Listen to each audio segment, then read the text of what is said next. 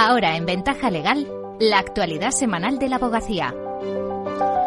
Buenos días Isabel, buenos días Mercedes. Hola, buenas tardes. Todo vuestro. Saludos a todos. El Pleno del Consejo General de la Abogacía Española anunció el viernes que está estudiando todas las vías de actuación frente a las últimas sentencias del Tribunal Supremo sobre tasaciones de costas. El alto tribunal ha ratificado las sanciones que la Comisión Nacional del Mercado de la Competencia impuso a varios colegios de la abogacía por considerar que los informes sobre costas iban en contra de la libre competencia. La abogacía ha denunciado que estas multas limitan el acceso a los ciudadanos a la tutela judicial efectiva, al no poder tener con antelación un conocimiento, aunque sea aproximado, del coste de procedimiento judicial, en el caso de que exista la condena en costas. Y por ello iniciará las oportunas acciones judiciales y promoverá modificaciones legislativas que permitan a los colegios cumplir con la obligación que les impone la ley, garantizando el principio de seguridad jurídica. El Tribunal Superior de Justicia de Madrid ha dado la razón a una abogada que no pudo asistir a una vista por sufrir un cólico nefrítico la noche anterior. El Tribunal de lo Social número 30 de Madrid había dictado un decreto teniendo por desistida a la defendida de la letrada Belén Zarza y archivó el recurso de revisión de un caso de incapacidad permanente. Ahora, el Tribunal Superior de Justicia ha admitido el recurso de suplicación de la letrada, señalando que puso todos los medios a su alcance para acudir al juicio y sentenciando que procedía su suspensión por enfermedad de la profesional. El tribunal afirma que los documentos presentados, el informe hospitalario de urgencia y el parte de incapacidad temporal son suficientemente veraces para acreditar la no asistencia al juicio y añade que de la manera más rápida la abogada puso los medios adecuados para que llegase a conocimiento del juzgado la situación que padecía. Belén Zarza. La ley de enjuiciamiento civil dispone tal cual que la enfermedad del letrado eh, automáticamente suspende las actuaciones, como si se tiene que suspender cinco veces. O sea, no dice, no pone un límite.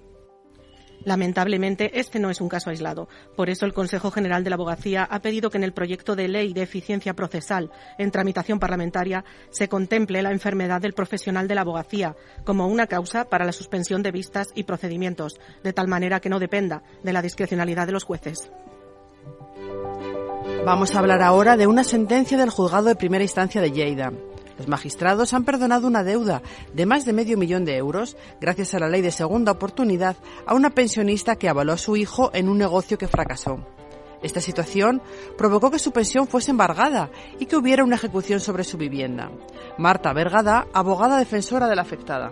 Que al fin nuestra cliente va a poder disfrutar plenamente como se merece de una jubilación después de años y años trabajando sin los acosos incesantes de los acreedores y además lo más importante es que esta señora ha conservado la vivienda cuando temíamos también que podía ser posible eh, que esta señora se viese en la calle sobreendeudada. Y vamos ahora con otras noticias breves de los últimos días.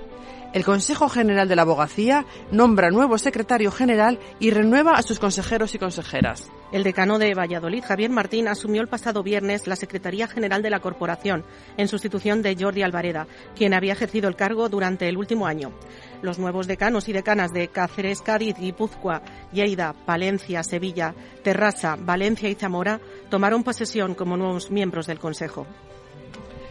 La abogacía pone en marcha el servicio de calidad y apoyo a los colegios en materia de extranjería. El objetivo, apoyar a los colegios en su tarea de asistencia jurídica a los migrantes y también trasladar las necesidades de los letrados que los atienden a su llegada a territorio español. La primera reunión del presidente de la Subcomisión de Extranjería del Consejo, Blas Jesús Imbroda, ha sido con los colegios de Lanzarote y Las Palmas de Gran Canaria. Laura Pilato recibe el premio anual del decimocuarto concurso de microrelatos sobre abogados. Su historia, ley y orden se impuso entre más de 9.500. Recibió un premio de 3.000 euros. El alzamiento de bienes esta tarde en la conferencia de los lunes. A cargo de Javier Gustavo Fernández, catedrático de Derecho Penal y decano de la Facultad de Derecho de Oviedo. A partir de las cuatro y media puede seguirse online, previa inscripción gratuita en formacionabogacía.es. Y con esto nos despedimos por hoy hasta la semana que viene. Muchas gracias.